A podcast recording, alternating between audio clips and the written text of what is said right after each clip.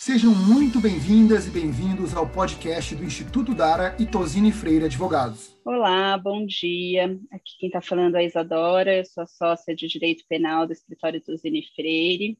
A gente está aqui hoje com a Fabiana, do Instituto Dara, para conversar sobre um tema bem importante que, infelizmente, vem se agravando muito durante a pandemia, que é a violência contra as mulheres. Com esse podcast, a gente quer, de um lado, explicar as diferentes formas de violência que podem existir e de outro também apresentar algumas possibilidades frente a essa violência, mostrando que há sim uma saída. Vamos começar falando um pouco, então, sobre as diferentes formas de violência que existem. As mais conhecidas, claro, são a violência física e a violência sexual. A violência física é aquela identificada mais facilmente, porque em grande parte dos casos ela acaba deixando marcas físicas visíveis na própria vítima e terceiros. A violência física significa qualquer conduta que ofenda a integridade ou a saúde corporal da mulher. Envolve o uso de força física do agressor com o intuito de ferir, de machucar mesmo. Então, exemplos disso são tapas, socos, chutes, atirar objetos, fazer queimaduras, apertões e outra conduta agressiva que você possa imaginar. Tem também a violência sexual, e essa muitas vezes ocorre de forma silenciosa, dentro de casa, com o próprio namorado ou marido. Por isso ela é tão invisível. Sobre essa forma de violência, a gente pode dizer que se trata de qualquer atitude que force a vítima a presenciar, a manter ou participar de uma relação sexual que não seja desejada. Isso é feito através de intimidação, de ameaça e até do uso de força. Alguns exemplos desse tipo de violência são o estupro, a obrigação de manter relações dentro de um casamento, o próprio casamento forçado, atos violentos não consentidos durante uma relação sexual. E tem também exemplos menos conhecidos de violência sexual, como o impedimento do uso de métodos contraceptivos, o aborto forçado, a prostituição forçada.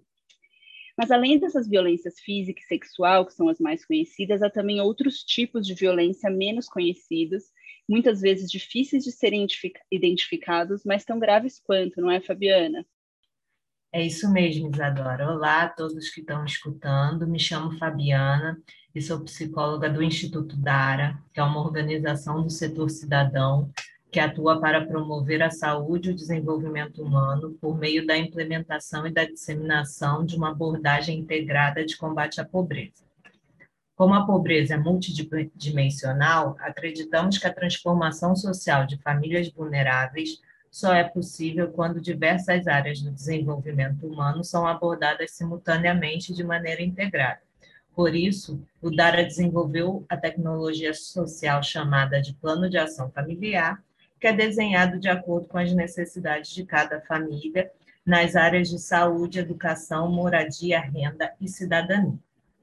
Então, Isadora, como você já mencionou, é, não existem só a violência física e sexual, que realmente são as mais conhecidas, mas também existem outras formas de violência é, que não são tão conhecidas, mas que acontecem, né?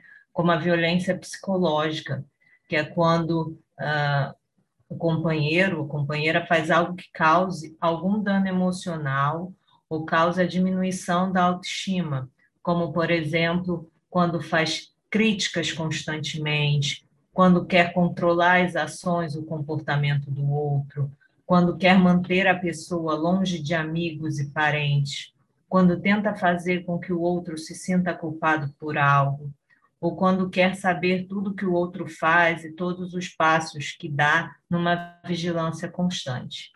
Né? Existe também a violência moral, que é quando a calúnia, difamação ou injúria como, por exemplo, quando expõe a vida íntima da vítima ou do casal, quando desvaloriza moralmente ou debocha do outro publicamente, ou quando faz juízo moral sobre uma determinada conduta, né?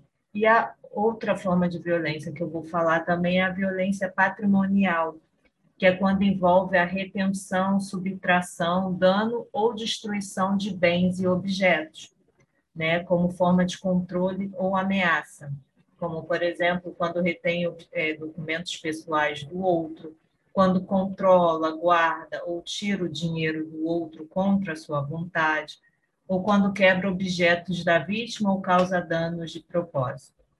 Então, se a pessoa está numa relação em que se vê diante de uma situação como as que nós mencionamos em cima, ou se está numa relação em que sente medo por alguma coisa, esses sinais são sinais de alerta, né? E são importantes para identificar a violência que você que está escutando ou alguém perto esteja sofrendo, né? Infelizmente, Isadora, muitas pessoas é, quando passam por algo assim, por alguma situação assim, pensam que foi apenas uma vez e que não vai acontecer de novo, mas o que vemos é que acaba acontecendo e com o tempo a tendência é, é só piorar.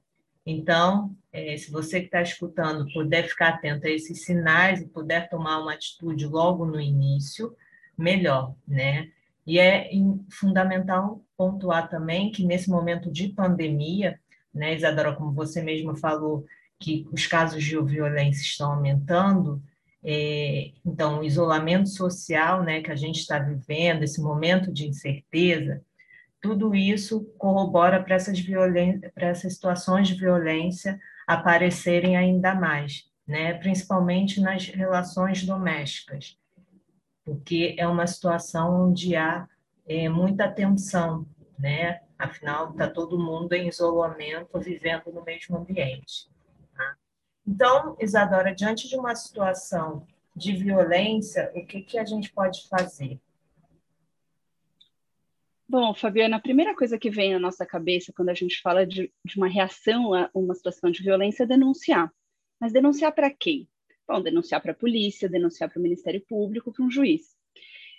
Normalmente é para a polícia que a gente denuncia. Então, se você presenciar ou for vítima de uma situação de violência, tiver a possibilidade de acionar as autoridades no momento, você deve fazer isso através do telefone 190, que te conecta diretamente com a polícia militar e um policial vai até o local. Outro telefone importante para a gente ter na cabeça é o 180, que é a Central de Atendimento à Mulher. Ele está disponível em todo o país e funciona 24 horas por dia. Através desse telefone 180, é possível denunciar uma situação de violência, e essa denúncia pode ser feita pela própria vítima ou por uma outra pessoa de forma anônima. Mas, além disso, esse telefone também dá orientações a qualquer momento do dia sobre como proceder diante de um ocorrido, com um direcionamento a uma delegacia e outros serviços relacionados a esse tipo de violência. Mas a gente sabe que às vezes não é possível acionar um número de emergência na hora, e nem mesmo alguma pessoa próxima, como amigos, familiares ou vizinhos, consegue ser acionada para acionar a polícia. E, infelizmente, a situação de violência acaba ocorrendo. Nesse caso, também é importante que a violência seja reportada para ela ser investigada e coibida. E aí ela vai ser formalmente registrada aonde? Também na delegacia de polícia. Esse registro ele é feito através do que a gente chama de boletim de ocorrência. É o famoso BO. O BO é uma ferramenta ao alcance de todas as vítimas para garantir também a sua proteção. A denúncia para a polícia, esse BO, é o primeiro passo para que o agressor seja levado à justiça e para que possa responder por seus atos. Para fazer o BO, a, a vítima ela pode ir a uma delegacia de polícia fisicamente, preferencialmente uma delegacia da mulher, que são locais mais preparados para atuar em casos de violência contra a mulher, são locais mais acolhedores, via de regra, mas se você não puder deixar a sua casa por algum motivo, você também pode fazer o boletim de ocorrência online. Durante a pandemia, muitos estados passaram a permitir o registro da ocorrência através do site da Polícia Civil. Mas muitas vezes a vítima vai precisar posteriormente confirmar esse boletim de ocorrência feito pela internet presencialmente em uma delegacia de polícia. Mas isso vai poder ser feito dias depois do ocorrido, então muitas vezes facilita esse reporte. De qualquer forma, o que é importante a gente registrar aqui, Fabiana, é que a pessoa que vai fazer a denúncia reúna todas as provas que ela possa reunir para apresentar na delegacia ou anexar no boletim de ocorrência online. O que, são provas? Podem ser áudios de WhatsApp que a vítima tenha recebido, uh, que, de, que mostrem essa violência, por exemplo, a violência verbal, fotos da vítima machucada, vídeos, até mesmo relato da própria vítima ou de uma testemunha por escrito de próprio punho. Aliás, se houver uma testemunha do que aconteceu, alguém que tenha presenciado a, a violência ou mesmo ouvido a violência da, da sua casa, um vizinho, não deixe de levar essa, essa testemunha junto com você à delegacia para que ela preste depoimento. Bom, após o registro desse boletim de ocorrência, tem alguma, algumas burocracias que se seguem. Então, existem os exames periciais, como, por exemplo, o exame de corpo de delito, para que se verifique formalmente a, a violência. E depois disso, o, o, boletim de ocorrência é encaminhado a um juiz ou uma juíza, que vai ter o prazo de 48 horas para analisar e decidir sobre a concessão de medidas protetivas, caso elas tenham sido solicitadas. Em caso de ameaça à vida, por exemplo, a vítima pode até ser encaminhada a um abrigo. Com relação a essas medidas protetivas, a gente tem as medidas que são direcionadas à vítima, a maior parte delas, mas tem também aquelas que são direcionadas ao agressor. Por exemplo, em relação ao, ao agressor, pode ser determinado o afastamento dele do lar, a proibição de aproximação do agressor da vítima ou de qualquer de seus familiares, pagamento de pensão à vítima ou a filhos, a restrição ou suspensão de visitas a filhos, o comparecimento em programas de reeducação, já de outro lado, quando a, a medida é direcionada à vítima, elas focam o acolhimento, então é o acompanhamento para um programa de proteção, ou a recondução ao lar depois do afastamento do agressor. A Lei Maria da Penha, que ela é um marco no mundo, uh, no Brasil e no mundo, na luta contra a violência contra a mulher, ela traz uma série dessas medidas protetivas, além de mecanismos importantes de identificação e prevenção da violência contra as mulheres. Traz também as punições, é uma lei bastante importante nessa luta. Mas uma vez feita a denúncia à delegacia de polícia, o registro do boletim de ocorrência, o que, que vai acontecer com o agressor? Com o agressor, ele pode ou não ser preso. No caso de flagrante da agressão física, ou seja, a polícia foi lá e chegou enquanto a violência estava acontecendo, logo depois que ela aconteceu, o agressor ele pode ser preso em flagrante. Aí, nesse caso, ele vai ser conduzido a uma audiência de custódia, vai ser levado cara a cara a um juiz ou uma juíza, e aí esse juiz ou juíza vai decidir se ele permanece preso, convertendo essa prisão em flagrante em prisão preventiva, aí sem prazo, ou se ele vai ser solto com ou sem o pagamento de uma fiança. Mesmo que a polícia não chegue na hora da violência e não, há, não exista essa prisão em flagrante, há sempre a possibilidade de um juiz ou de uma juíza decretar a prisão do agressor em outro momento, que é essa prisão que eu mencionei agora, a prisão preventiva. Esse tipo de prisão, ela tem uma série de requisitos previstos em lei para ela ser decretada. O mais importante deles é que se verifique o risco à integridade física da vítima se o agressor permanecer solto. Mas essa, essa prisão, ainda que decretada, ela vai poder ser revogada por um juiz ou uma juiz ou por um tribunal a qualquer momento, se o motivo que justificou passa para de existir, por exemplo, ou se por algum outro motivo essa prisão for considerada ilegal ou muito extensa. Mas para a segurança da vítima, a lei prevê que a vítima seja sempre comunicada pela justiça nos casos de prisão e de soltura do seu agressor, para que ela não seja pega de surpresa. A prisão preventiva, ela também pode ser decretada se aquelas medidas protetivas que eu falei um pouquinho atrás, elas não forem respeitadas pelo agressor. Isso é o que pode acontecer com o agressor. Mas o que, que acontece com a denúncia em si, com o boletim de ocorrência, uma vez feito na delegacia de polícia? Bom, essa, é, essa parte feita no, no, na delegacia de polícia, que é o um inquérito policial, ela é encaminhada ao Ministério Público, ou seja, um promotor de justiça ou promotora, que é quem vai decidir se o caso vai para frente ou não ou seja, se aquela denúncia vai ser arquivada ou se ela vai se transformar numa ação penal, de fato. Se o Ministério Público, ou seja, se o promotor ou promotora decidir seguir com aquilo, ele, o agressor vai passar a ser julgado por um juiz ou uma juíza. Vai existir formalmente uma ação penal, um processo. E ao final desse processo, depois de ouvir testemunhas, o agressor ele poderá ser condenado ou absolvido. E aí pode haver recurso dessa decisão. Se condenado, ele pode ser preso. Uma dúvida, Fabiana, que chega muito a mim é sobre a possibilidade de desistir do processo depois de iniciado. Essa é uma dúvida interessante. Por quê? Porque às vezes há casos em que a gente faz a denúncia numa delegacia de polícia e por algum motivo desiste, não quer continuar com aquele processo. É possível? É possível às vezes, depende, depende do tipo de agressão. Então, em algumas agressões, como as ameaças, por exemplo, agressões verbais, é possível desistir numa audiência, na frente de um juiz, especialmente marcada para isso, mas você pode desistir no meio. Agora, há outros casos de violência, como as mais graves, que envolvam lesão corporal, por exemplo, as físicas, em que não é mais possível desistir. Uma vez feita a denúncia lá no começo, lá atrás, o processo vai seguir o seu curso, mesmo que a vítima mude de ideia. E há também outras formas, além do processo judicial, de buscar a solução, através do diálogo, através da composição, objetivando conscientizar o agressor e mudar a atitude, é o que a gente chama de justiça restaurativa. Seja qual for o caminho escolhido, o importante, Fabiana, é que a gente tenha, e você sabe melhor do que eu isso, uma rede de apoio, contar o que está acontecendo para pessoas próximas, em quem você confia. Conversar e expor o que você está passando para as pessoas do seu círculo de confiança é sempre muito importante principalmente para que você se sinta segura na hora de tomar sua decisão. Especialmente porque a gente tem que reconhecer que o medo, a insegurança são sentimentos recorrentes nesse processo. Até porque há sempre o risco do agressor volta, voltar, sair da prisão ou terminar um processo ainda mais violento do que começou. Então, a rede de apoio é fundamental. Há também outras formas de lidar com a violência, não há, Fabiana? Sim, Isadora. É, há outras formas de lidar, sim como, por exemplo, o, o acompanhamento psicológico.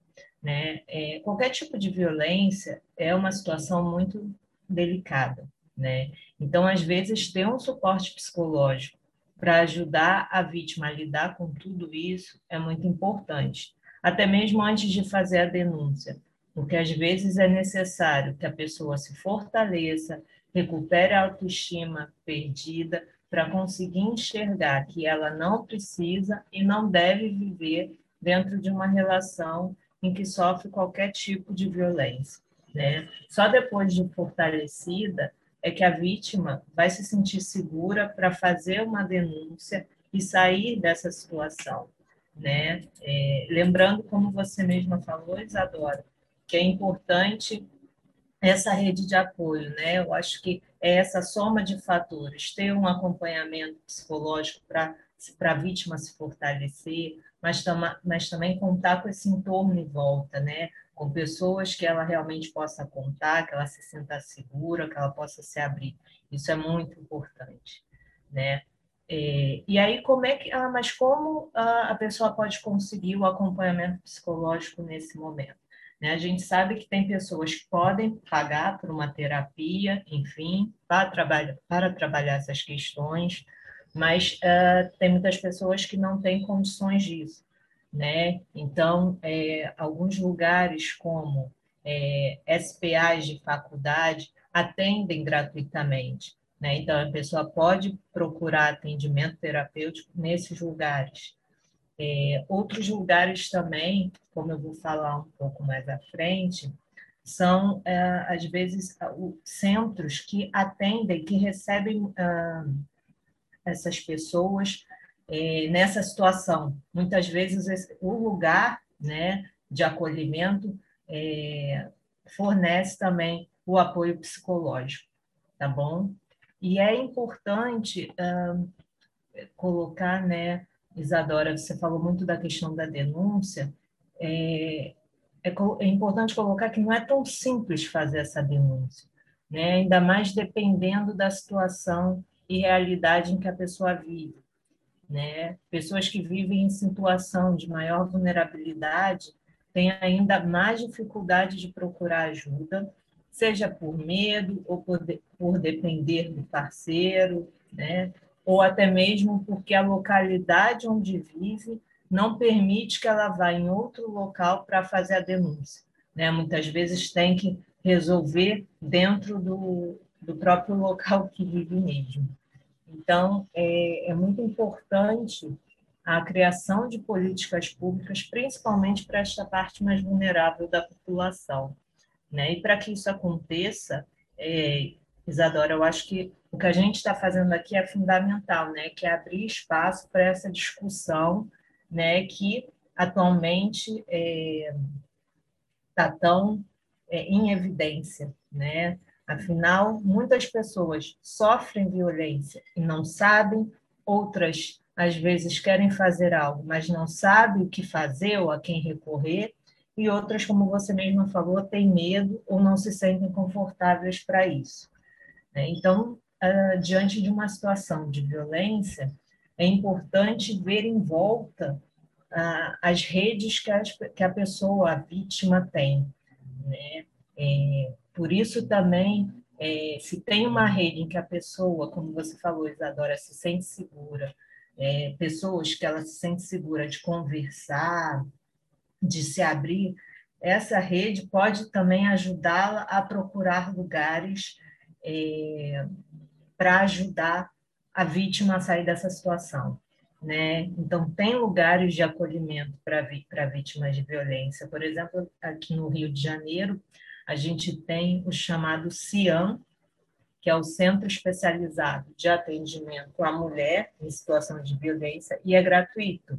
E tem um, um trabalho, né, um acompanhamento que é interdisciplinar, ou seja, é social, psicológico, pedagógico e de orientação jurídica. Então, atua em várias áreas, né, dando esse suporte à mulher.